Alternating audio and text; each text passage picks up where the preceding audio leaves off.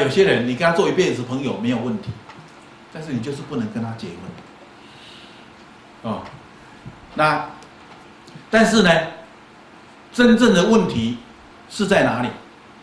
不是对方的生命，而是你自己的生命。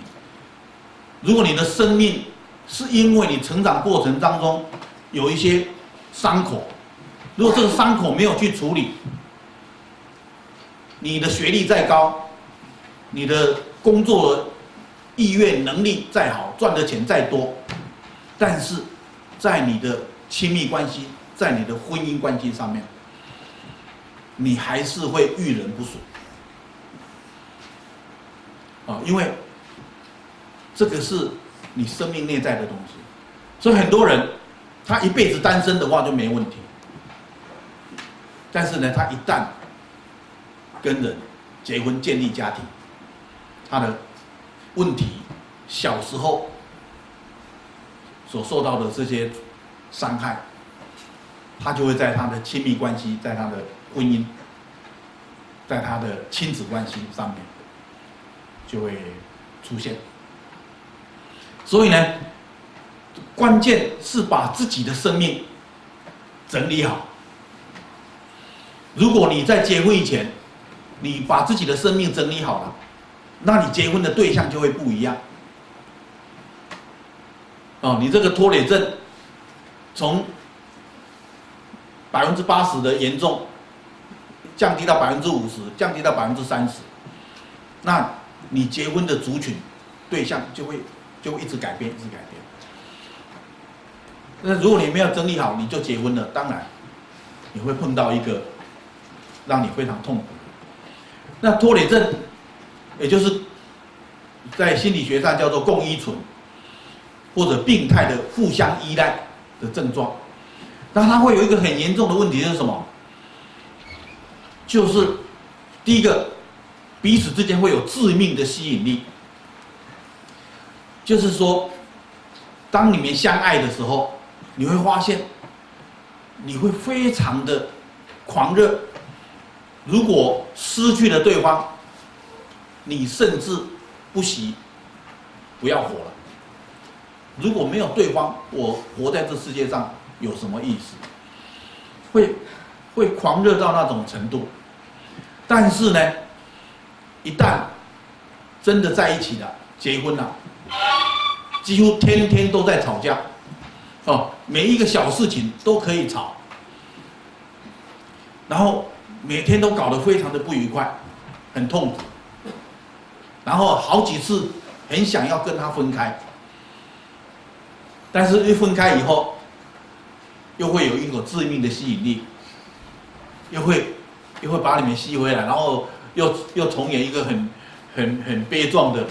一个情况哦，然后两个人呢又爱得要要死不活哦，然后又有一段很好的时间，但是不会太久，一一个礼拜两个礼拜算很久哦，然后又开始又开始吵又开始吵啊，所以呢，他会一直是这样。有些人呢，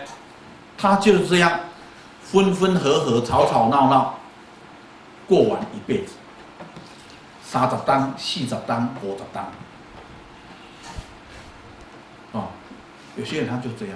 所以呢，他们永远没有面对生命真正的问题，永远把对方当成是问题，所以要有觉察性，要有自我的觉察性。当你生命遭遇到痛苦、遭遇到困难，你要告诉自己，这个痛苦跟这个困难，不是要来折磨你，它是要来点醒你的，它是要来告诉你，你需要去做一点内在的功课。所以外在的事件，它是提醒你内在的匮乏。所以每一个人，当他去往内去寻找。那每一个人的内在跟你生命的过程是息息相关的，所以我想呢，如果我们能够好好的去面对生命的伤口，也就是成长过程中所带来的这些问题。那我们呢，一定要去知道这个生命的伤口，表面上看起来呢，好像是父母给我们的，因为我们生长在一个家庭里面，生长在父母的照顾环境底下，所以我们有痛苦，我们就觉得是是父母的问题。但是事实上呢，父母他曾经也是小孩，父母也是来自他的童年，来自他成长的环境跟家庭，所以呢，他也是受伤。那再往上面一层，我们的爷爷奶奶是小时候，那他们也是受伤的生命。那我们现在当人家父母了，我们真的把孩子照顾的那么好吗？没有啊，我们常常也是伤害我们的小孩啊，我们的小孩也是气得要死啊，对，尤其是孩子到青少年的时候，他们也是很想说跟我们脱离关系啊，哦，你管我那么多，哎，所以呢，我们就会发现，其实生命会受伤，这个几乎呢是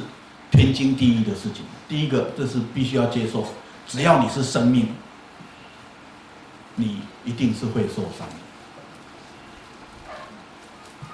那生命的受伤，当然是跟你的父母、跟你的成长过程、成长环境是有直接的关系。但是，不是父母跟你的环境故意要伤害你，他们也是不得已，他们也只能是那样。何况呢？有很多的父母，其实他们都已经尽力了，他们都用他们认为最好的方式来照顾儿女长大，包括打你，包括把你吊起来打，包括把你赶出去，说我不要你了。他们都会认为这是他们最好的一个方式。那父母呢？主观上。主观上来讲，都希望他的儿女是好，但是常常在情绪激动的时候，在他的生命遭受到挫折、压力很大，哦，或者呢，他被攻击、被羞辱，他被迫他必须要防卫自己的尊严的时候，那父母也会像一只野兽一样，会伤害到他的儿女。所以呢，很多时候，在不是父母本身的意愿之下，他会伤害孩子，在无意识的状态，在不知不觉的时候，在不可控制的时候，父母会伤害他的孩子。但是呢，我们不要把我们生命的受伤归咎于父母，也就是说，一个长大的人，不要再追究父母的责任。而要呢，承认这是我的命运，我的受伤是我的命运，是命运的一部分。然后长大最重要的责任就是什么？就是为自己的生命承担责任。也就是呢，说我现在长大了。所以呢，我的人生好或不好，是由我来负责，而不是叫别人来负责，不是回去叫父母亲来负责，也不是结婚的叫对象叫对方来负责，也不是呢生了孩子以后叫小孩子来负责，哦，我这一生我过得好不好，你们要负责，因为你们 因为你们是我的小孩。